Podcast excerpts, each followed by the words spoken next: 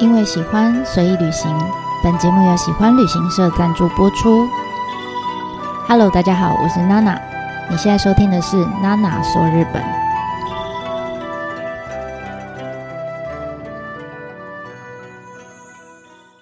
Hello，大家好，我是娜娜。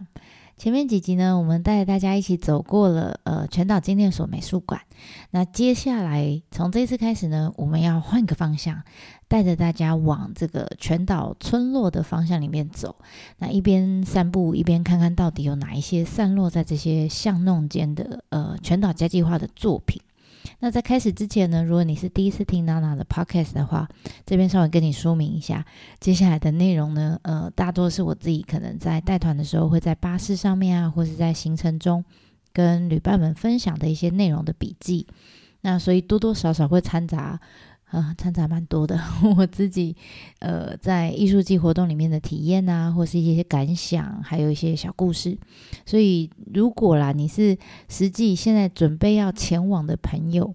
那可能这个内容呢，对你来说会有一些暴雷的地方哈，你就自己斟酌到底要听到什么样的程度。那有一些人想要先知道状况，那也 OK，就可以先听。那如果你现在是觉得，嗯，不行，我想要先进去体验一次。因为第一次都只有一次嘛，你想要体验完再来听也 OK。好，那如果你已经去过的话，那我相信这些内容对你来说就是唤起你回忆的一个钥匙哈。你可以闭上眼睛，一边听一边回忆，哇，我那时候去的时候看到的画面这样子。好，那我们就开始这一次的内容啦。那当然一开始要先讲一下全岛家计划是什么哈。如果你有去过直岛的朋友，嗯。我相信你应该对“家计划”就是这个名词不是很陌生，因为贝勒森集团在家呃指导上面已经有推行过指导的家计划，他们很有意识的把这些呃错落在民宅当中的一些废弃老屋，用艺术作品进驻的方式来带动整个观光客跟岛民之间啦，或者是年轻人跟长辈之间，甚至是都市跟乡村之间的一些交流跟互动，那。他们到了这个全岛上面的时候，就想说：“诶，我是不是可以把这样子的模式呢复制到全岛上面？”所以他们在全岛上呢，就邀请来了一个艺术总监，叫做长谷川玉子。那这个女生呢，其实她她现在啦，现在呃是金泽二十一世纪美术馆的馆长。那当时她就是被指派哈，被邀请来。负责呃进行整个全岛的家计划的规划跟设计这样子，那建筑的部分呢，就请到桑拿里面的呃妹岛和世女士，哎，就两个女生哈，一起来合作这个计划。那当然，妹岛和世就是主要是负责建筑的部分，所以呃，我们常听到说啊，有人说直岛啊是安藤忠雄密度呃建筑密度最高的一个岛。那如果是这样形容的话，我觉得全岛呢应该就可以。呃，把它称为是妹岛和是建筑密度最高的岛。密度最高其实不难，因为它真的很小。那我只要多盖几个，所以它密度就很高了，对不对？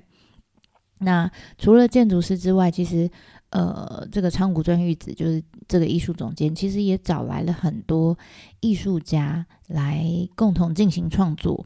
然后他把整个家计划啊，全岛家计划的主题设定成一个叫桃源乡。不是台湾的桃源哈，是桃花源的桃源，有点类似猕猴那种感觉。那希望呢，呃，所有的来到全岛的人呢，可以呃，透过这些艺术家的作品创作，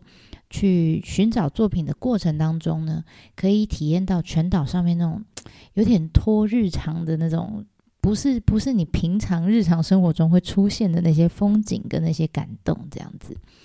那这个计划其实从呃濑户内艺术季开始之前，濑户内是二二零一零年开始，那全岛加计划其实从二零零八年就开始推动了，那大概呃推了一两年左右，才就是赶上了二零一零年的濑户内国际艺术季才开始开放的一些作品哈，包括你看到这些作品，全岛上面的作品很多都叫什么底什么底官底的底哈。比如说 F 底、S 底、A 底、C 底这些底，这些底其实都是呃原本这些呃这个老屋或者是在这个空地上面本来有的这个房子的屋主，他们的日本姓名的罗马拼音的开头。譬如说啦，简单来说，假设我姓陈，对不对？所以就是 C H E N，那我的英文开头就会是 C，那我住的地方就会被称为叫 C 底这样。那所以它就很简单的，几乎所有的房子，好，所有的呃，不管是新建的、改建的，或是空地，哈，总之呢，在上面他们就叫什么底、什么底、什么底，A 底、C 底、F 底这样子来做取名。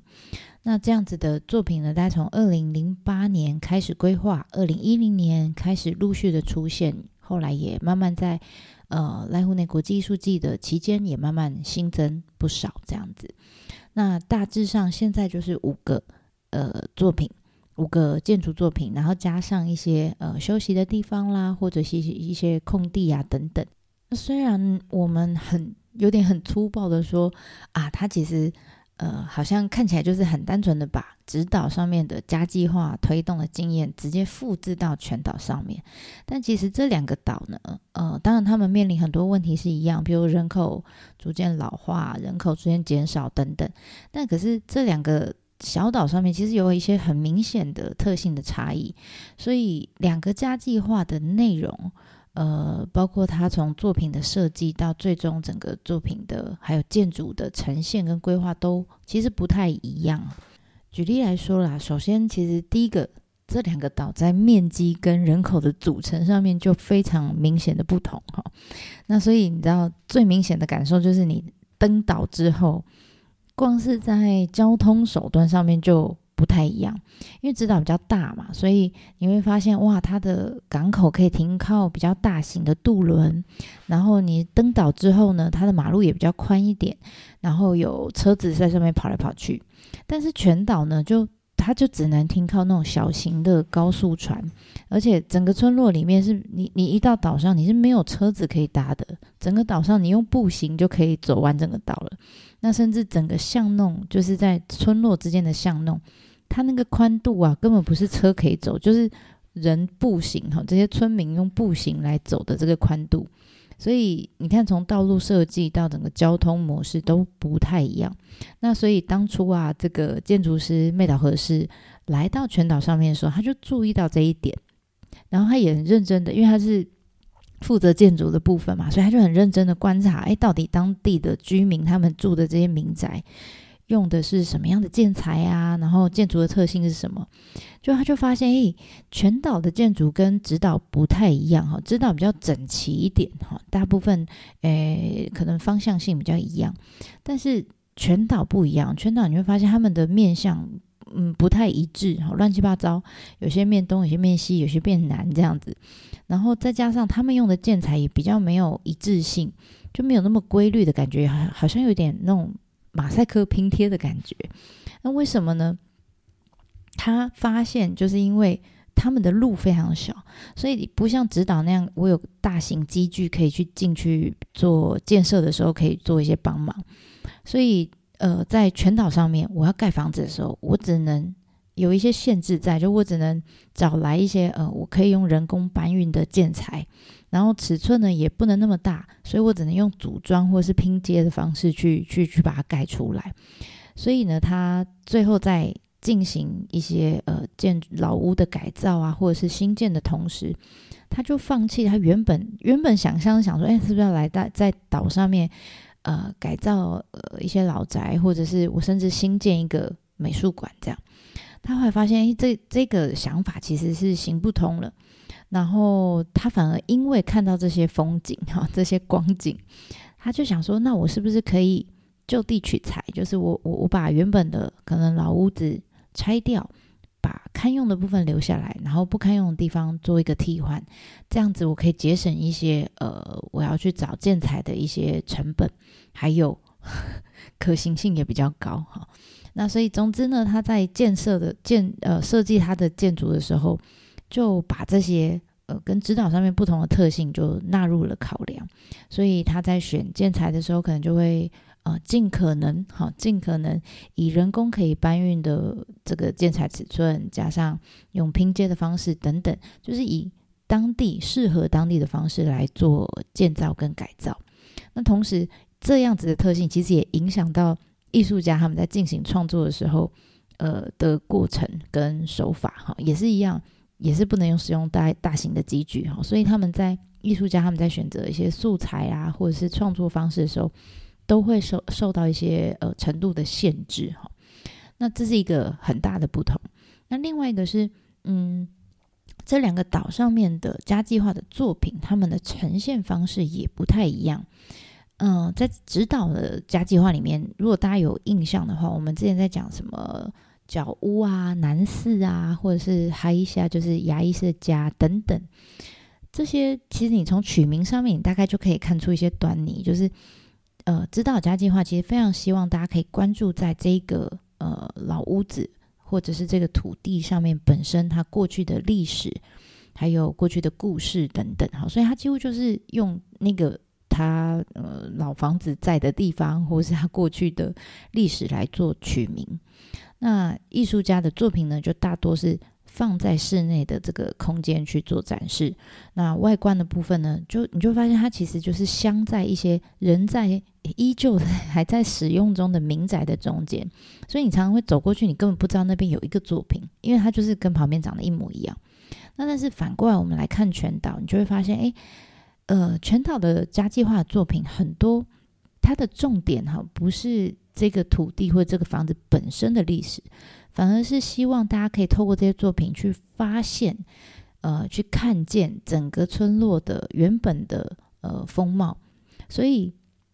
呃，艺术家也好，或是建筑师也好，他们在做他们的作品创作的时候。就会想要就是呃，透过各式各样的方式，让来访的人可以因为观观察呃这个建筑，或者是体验这个作品的时候，呃，透过这样子的过程，就可以去发现哦，哎，原来岛上有这样子的呃风景啦，或者是岛上有这样子的以前的这个历史啦等等，它是跟。作品融合在一起的，所以呃，全岛简单来说，全岛家计划的作品很多都是放在跟指导不一样哈，指导是放在室内，那但是全岛很多是放在户外的，而且都是穿透性非常高的，就是你一眼就知道它是一个作品，哎，它本来不是在全岛上，但是它放在那边并不突兀哈，你反而是透过它。穿过它，或者是利用它，你就可以发现哦，原来全岛长这个样子，好，让你更细的去意识到全岛的存在这样子。所以这我觉得是跟指导是蛮大的不同的地方。那在参访路线上面，我觉得这个也是跟指导上面，嗯，有蛮不一样的乐趣哈。因为指导至少它路比较宽，然后很多人在上面走来走去，你不要不会这么。呃，不安全感哈。那但是全岛它因为路路都非常小，我们就说它甚至有些路是只有呃一个人可以通过的宽度。那所以当你拿到地图的时候，你就会觉得天哪，好可怕！就是啊，路这么窄，然后我到底要左转还是右转？这样虽然有扛棒哈，会写说啊哪个作品往哪边走，可是你走在上面，你就会觉得好像有点不安。如果你跟前面后面人的离太远的话，那但是。其实我觉得这些看起来很复杂小路，没有，其实没有你想象中这么可怕哦。反而是就是你知道，你拿着那个地图，然后有时候要穿过那个小路，甚至有些小路旁边那个围墙或者是那个树啊，比人还要高。但是穿过这个像隧道一般的这个呃通道之后，你会发现，哎，突然那个视野又开了起来。就是这样，这样的这个过程，我觉得很像。我常常就会幻想我自己是不是。就是在一个无人岛上面，他拿拿拿着那个藏宝图在寻宝，就宝就是那些作品嘛。我觉得其实这个过程蛮有趣的哈，这是指导上面比较嗯没有办法体会到的，没有办法体验到的这个乐趣。那所以我们如果啦，你你还是。呃，习惯先规划的话，那我建议你好，你现在可以拿着地图，或者是你可以上我方格子上面，我有呃贴一张地图在上面。那基本上下面我们就会用呃顺时针的方式来一一造访岛上的这些作品。那当然，这个只是我建议的方式，你也可以逆时针，你也可以乱时针，都可以哈，这没有一定的。还是那句话，没有顺路哈，你怎么走都是你的顺路。那只是这个是我觉得啊，我要介绍的一个呃一个顺序，就这样子而已。那大家可以参考看看。那如果以顺时针的方式来走的话，其实你看完了前面我们讲的全岛精炼所美术馆之后，你就往回走。好，往港口的方向往回走。往回走之后，你会看到左手边会有一个岔路进去。那进去之后，就会开始遇到第一个作品叫 F 底。那从 F 底开始顺时针好的方向开始走，基本上你这样子要走完整个呃大概五个作品五六个作品，然后再回到码头，这样子的过程，嗯，我们之前的经验大概就是呃要。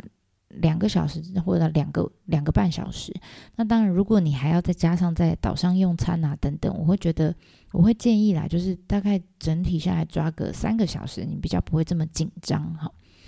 好，那我们就从 F 底开始。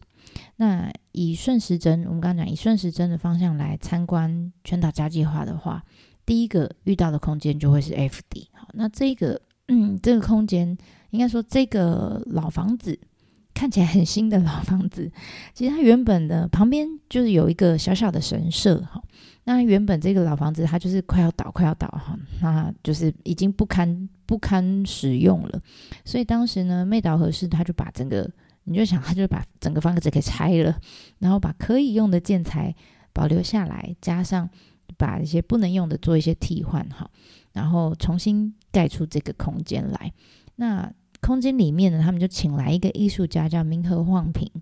那这个明和晃平他所做的作品，就在里面展示的作品呢，叫我真的很难念这个作品，叫 Buta，念了也不知道是什么作品，对不对？没关系，我们等下会讲哈。那总之呢，呃，明和晃平这个艺术家，他的这个作品很好玩哈，他他都是以雕塑为主哈，然后雕塑作品大部分就是。会围绕着那种宇宙啊、生命啊、自然啊这种这种主题在在做创作。那同时，他在创作的这个过程当中，他不是用一般我们想象的，就是用雕刻刀去雕而已。这样，他其实是。呃，非常年轻的一个艺术家，所以他是有用电脑三 D 的立体模型软体来做辅助啊，或者是他也会把一些数学模型、哈数理模型的概念加进来，去进行创作，做出一些很有趣形状的什么柱状体啊等等。这个这个概念其实跟我们之前讲到山本博士他有一系列的什么就近顶啊那种那种作品是很像的，就看起来很漂亮，然后。它是用它的背后其实是呃这个模型的背后其实是一个数学公式哈去计算出来所做出来的。那明和晃平也有这一系列的作品。那他这一次在 F 顶里面所展出的这个作品，你就想他就是呃利用这个房间好这个房屋的正中央的空间，还有旁边两个小庭园，加起来总共有三个空间所组成的一个大作品。那其中放在正中央的这个作品。你看起来好像就是白白的，然后一根一根上面有泡泡的东西。这个呃，我我我一样在方格子里面有贴照片，大家有兴趣可以去看。那这个作品它最初一开始想要做的呃表达的，其实是因为我刚刚说他很喜欢宇宙、生命哈，他很喜欢探讨这样的主题，所以他当初做这个作品的时候，他想要表达就是呃，在宇宙大爆炸的那个瞬间，就是宇宙里面从什么都没有，到万物诞生的那个瞬间的那个画面。那旁边两个庭园呢，就是相相对于这个宇宙大爆发产生这宇宙呃生物生命万物的后面，哈，就是接在这个之后，喂，就开始产生了植物啊，一边产生了动物这样。所以这两个空间，一边是以植物为主的，他说这个空间里面叫植物像。像像像照相的像哈，那另外一个空间就是以动物为主的，叫动物像哈，就两个空间，一个是植物，一个是动物这样。那这两个都是因为中间的那个宇宙大爆炸，所以才产生出来的。好啦，那正中间，如果你现在进去啊，通常进去这个空间，呃，第一眼看到就是中间这个作品。这个作品它是用一种塑料发泡剂做成的一种看起来像放射状的一个雕刻作品。那这个作品最一开始，它是用电脑去模拟出来，那个这个物品在受到引力拉扯的时候，那个瞬间长的样子。那如果你现在已经站在这个作品前面的话，建议你可以仔细看一下，这整个作品当中有一个地方有一个点哈，它特别打上了一道强光。那明文画明就说了，他这个光线啊。的他算过哈，特别计算过。他说这个光线的波长呢，跟一般我们在呃日照接受到的这个阳光的波长是一样的，因为他想要借由这道光线来阐述说，哇，你看接受到阳光照射之后，这个物体啊就会产生一些物质变化的这个过程，这样，所以他刻意打在那个放射状正中央的那个位正中央的那个位置，哈。那另外两边旁边的，我们刚刚说有一个动物区，一个植物区，哈，这两个小小的庭园里面呢，它很好玩，它也刻意把这个墙壁的，呃，它是一个不规则的墙面，那这个不规则的墙面呢，特意刻意用一个呃，就会反射的那种镜面的材质，所以它其实只做了几个动物跟植物的这个。呃，雕塑作品在里面，但因为透过这个镜面的材质，你会发现，诶，他只做了一个小男生，但是会印出好几个小男生。然后更有趣的是，因为你也进到那个空间里面了，所以你你你不只是看到那个小男生，你还会看到你自己哈。然后而且还有好几个你自己哈，就这样透过这样子呃墙面的设计，它会一直把中间的。东西重复的映照出来，所以我觉得这是非常有趣的。这个这个做法，我我会让我想到草间弥生他的一个作品叫《无无限镜屋》，应该有人进去过那个空间，我觉得非常类似。你会看到好几个自己哈，很好玩。那顺便附带一提，据说啦，他在动物像那个去那个小庭院里面。他就设计了一个站着，好像有点叉着叉着腰，不是叉着腰啦，就是手臂这样互相扣着的一个小朋友。据说是他现实生活中真的认识的一个年轻人，叫 Lincoln 哈，以他为原型做出来的一个作品，还蛮有趣的。好，那这个是 F D 哈，那接下来呃，我们要介绍这个作品的。就是接在 F 底之后，你会遇到的第二个作品。这个作品是让我在岛上印象非常深刻的一个作品哈。那创作这个作品的艺术家叫前景玉界，然后这个作品的名称呢，嗯，翻成中文的意思啊，简单来说很长哦，但简单来说就是就像听见远古的声音一般，聆听昨日的声音。好，这不重要，重要是他作品内容，我觉得很有趣哈。我们先讲，呃，前景玉界这个艺术家好了，因为他，呃，我之前在我自己很喜欢他的作品，因为他之前我是在哪里啊？大地艺术季，然后还有其他艺术季，我有看过他的在墙面上那种很大的这种作品。那因为他过去的背景是跟呃陶陶器的创作是有关的，所以他非常熟悉，也非常爱用泥土这个素材来进行创作。而且他很喜欢用泥土，各式各样的颜色、不同深浅的、不同成分、不同浓度的泥土，哈，在墙面或是地面或是各式各样的表面上面做创作。然后用就是简单来说，就用泥土来画画。那所以他的作品大部分都叫，我们就叫他泥绘好了，泥土绘、泥土的绘画这样。那他之所以呃喜欢用泥土来创作，是因为他认为泥土其实它不只是很简单，我们想象啊就是矿物质组成的东西，其实它反而是很多从远古千年、千几亿年之前就一直以来是很多动植物，可能是呃。有泥土，它才能生出来的动植物，或者是很多动植物最后死亡之后就会回归于泥土，这样。所以他觉得泥土是一个呃，同时象征生命的开始跟结束的一个一个一个东西。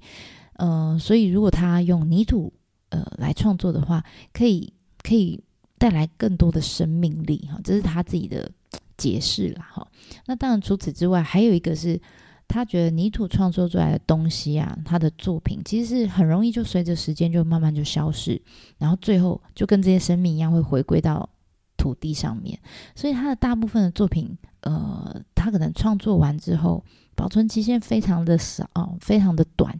那大部分就只能用相片哈来做个记录跟呈现这样。那有很多喜欢他的人就说啊，你这样好可惜，你的作品都没有办法永久保存这样子。然后他听到这样子的回馈，他就他就说：“哈，他说存在的本质呢，就是意味着总有一天它会消失。你看是不是有很哲学的一个艺术家？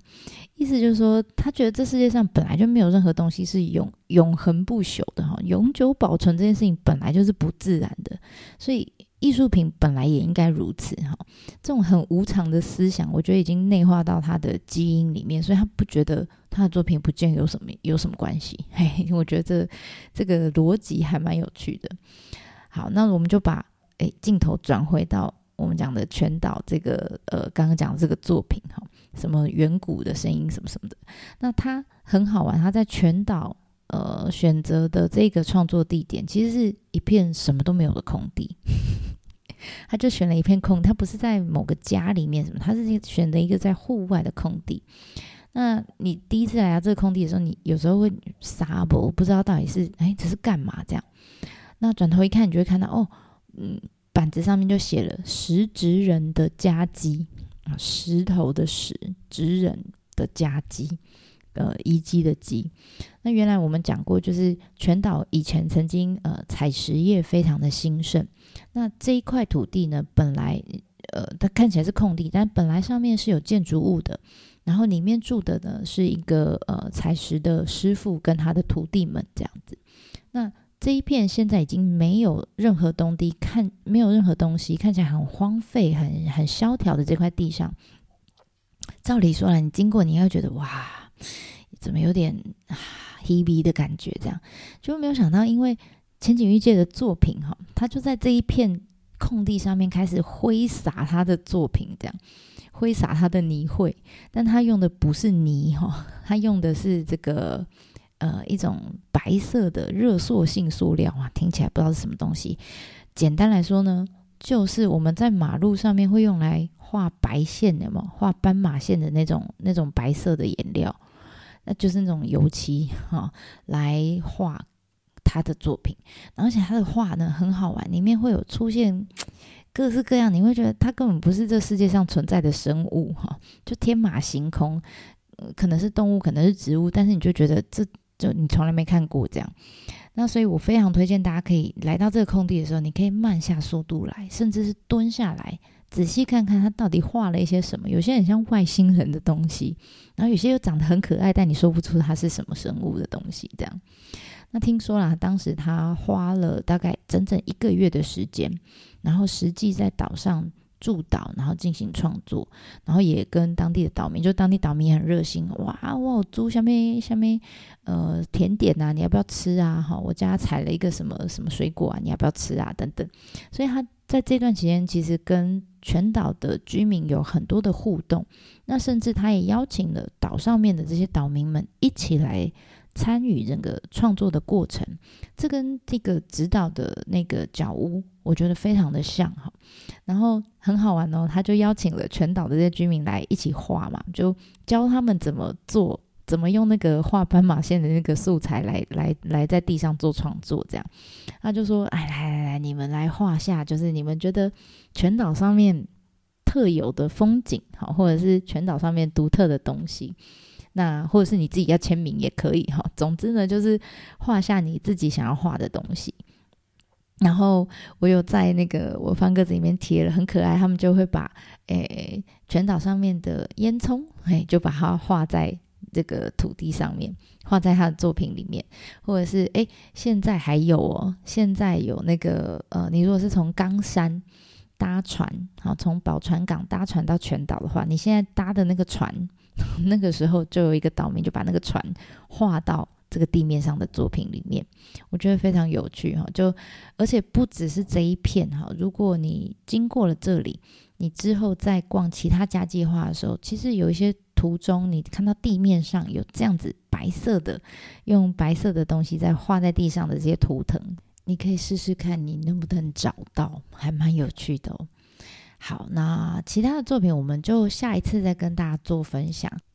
但在这一集的最后呢，想要跟大家讲一个。跟作品没有关系哦，但是就是发生在石之人的家基的一个我过去的一个很有趣的经历哈，是一个关于全岛婆婆的故事哈。就是因为这个婆婆的存在，所以让我对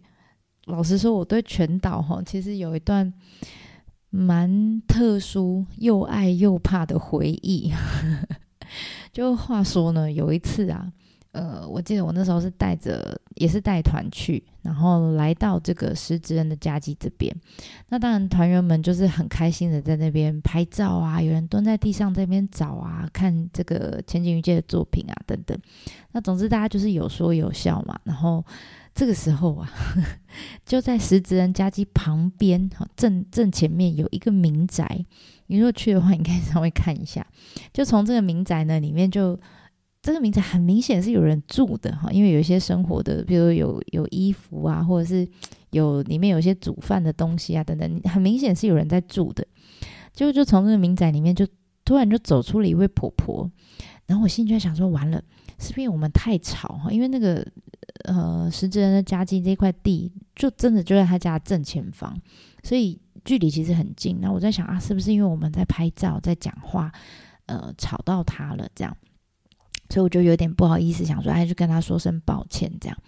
然后可是他很好玩，他看起来又好像嗯没有笑容，但是感觉又又不是要骂我们。好，总之呢，他就先问我，他就一直问我说：“你们是从哪里来的？你们刚刚有没有去看什么全岛精炼所美术馆？巴拉巴拉巴拉巴拉之类的，就问了我很多问题。那这个时候。呃，因为旅伴们他们不知道，团员们他们不会日文嘛，所以他们只看到说哦，我在跟全岛的哎岛民聊天呢，哈，哇，我们说全岛的岛民非常少，对不对？就比日本进口的压缩机还要稀有，哇，大家就很靠好奇的就靠过来，这样想说我们在聊什么这样。那我那时候心想说，哎，这也是一个好机会哈，就可以让呃团员们可以跟岛民之间产生一个互动，而且真的就是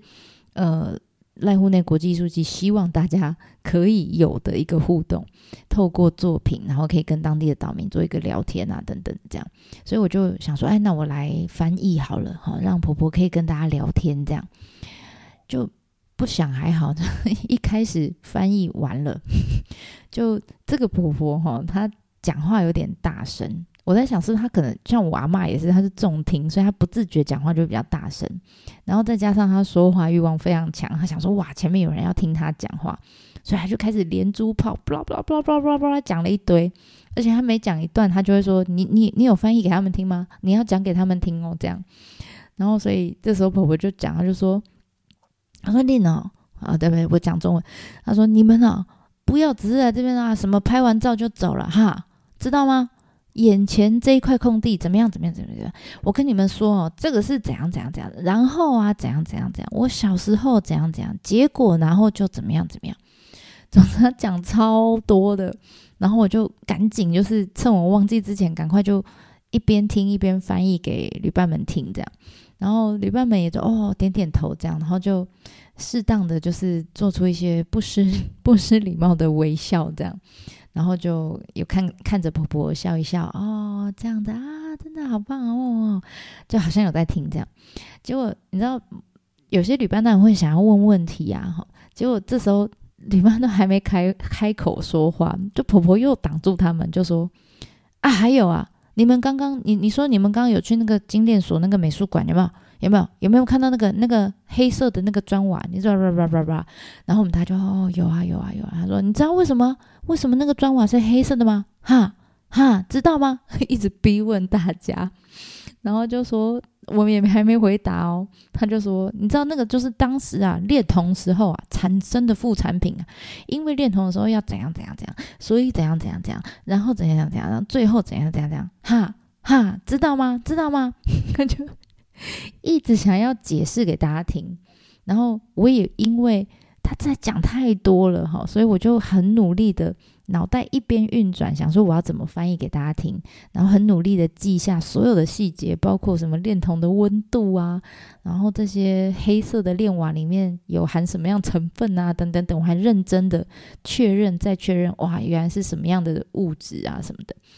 好，结果等我努力的这一番。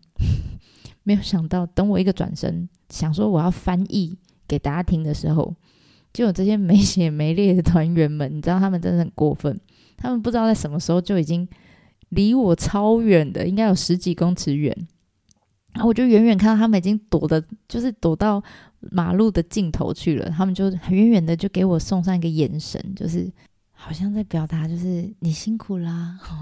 然后再配上一抹就是很邪恶的微笑，一边笑一边离我越来越远，这样 真的是很过分。然后我就只好不得不转过来，然后很很礼貌的跟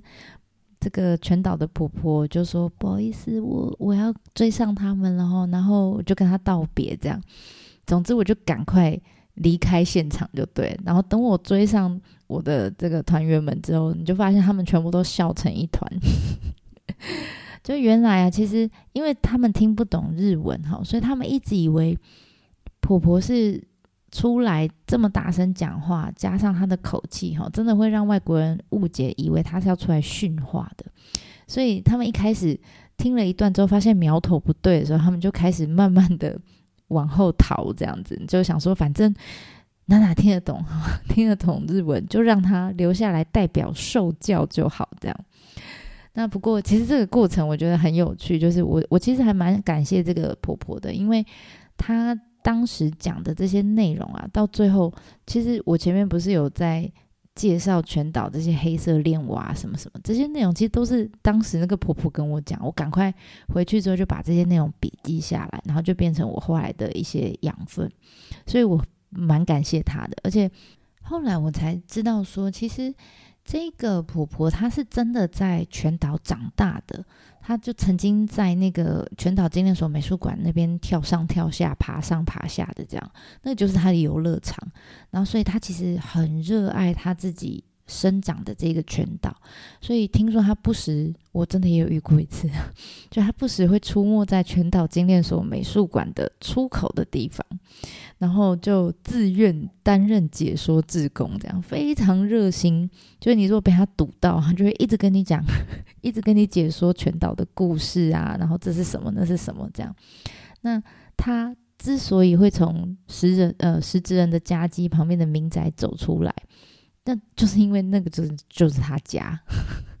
所以他听到有人来的声音的时候，他就想说他要走出来，他一定要让你们知道全岛的过去有什么样怎么样的故事这样。而且我记得后来有一次，呃，我也是带带着团员要登岛的时候，就还跟那个婆婆搭到同一艘船班上面，我真的是紧超紧张的，我很怕他船上就开始开讲这样。总之。